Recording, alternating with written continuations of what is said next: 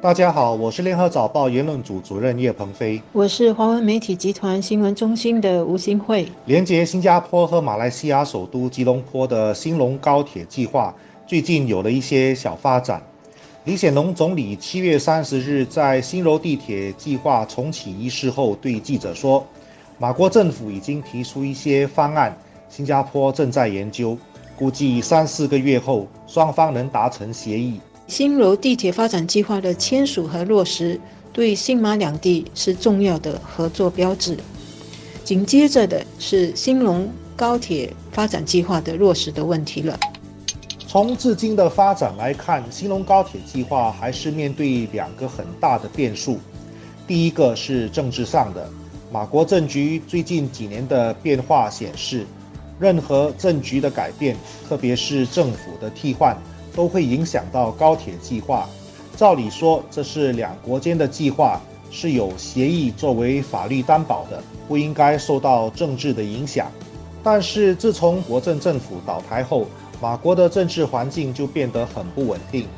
推翻国政的希望联盟政府本身也摆不平内部的利益分配，所以在短短的不到两年间，就因为内部分裂而下台了。取而代之的国门政府本身也不是没有问题，属于原本国政的乌统，以及从西门分裂过去的土团党和公正党议员，不但没有共同的政治理念，在利益上也存在矛盾，所以不时会传出要举行闪电大选的说法，就是希望一劳永逸地解决这种政治的不稳定。这个计划，新马两国早在二零一六年就签署要发展。原本呢是定在二零二六年底启用，但是呢，同样的，因为马来西亚政局的变化，一再被马国要求展延。今年五月呢，马国又再次要求展期，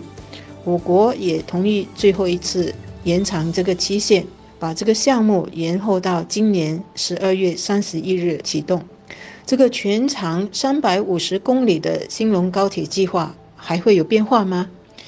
李显龙总理最近说，马来西亚已经就兴隆高铁提出了一些方案，我国呢也正在仔细的研究，而且呢会进一步的跟马来西亚的政府讨论相关的事宜。总理是希望双方能够在接下来的三到四个月里就能够就兴隆高铁计划达成协定。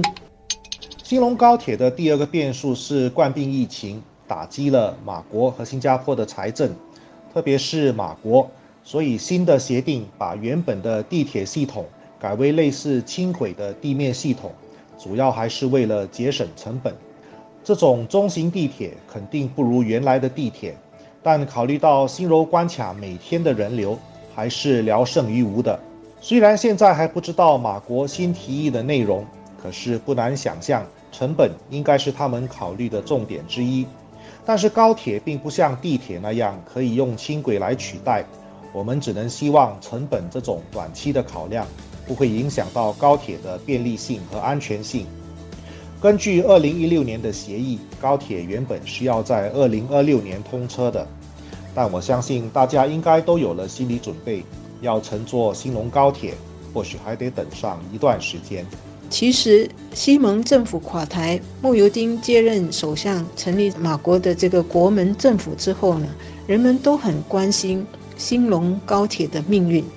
这个大规模的基础设施工程肯定会造福两地的经济和人文往来以及发展，对两国肯定是双赢的。从最近几个月慕尤丁在国内的不同场合的讲话，大概可以看出，他本身是支持。这个计划的，今年六月，他在一个地方领袖的会谈上就说，这个大规模的基础设施工程有它的必要性。一旦完成之后呢，从新加坡到吉隆坡的单程时间只需要八十分钟，不但可以增加就业机会，也一定会带动各个车站以及周遭的商业发展的潜能。在上个星期举行的新罗地铁发展计划签署仪式上。陪同穆尤丁出席仪式的，就包括了马来西亚的国际贸易及工业高级部长阿兹敏。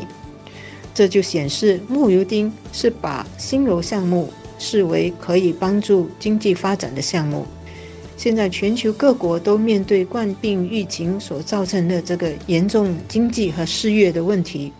穆尤丁政府如果能够认真看待新罗地铁和新隆高铁的发展计划，并且拿出政治毅力和智慧来继续落实新马的各种合作协议和项目，我想我们大家应该是乐观其成的。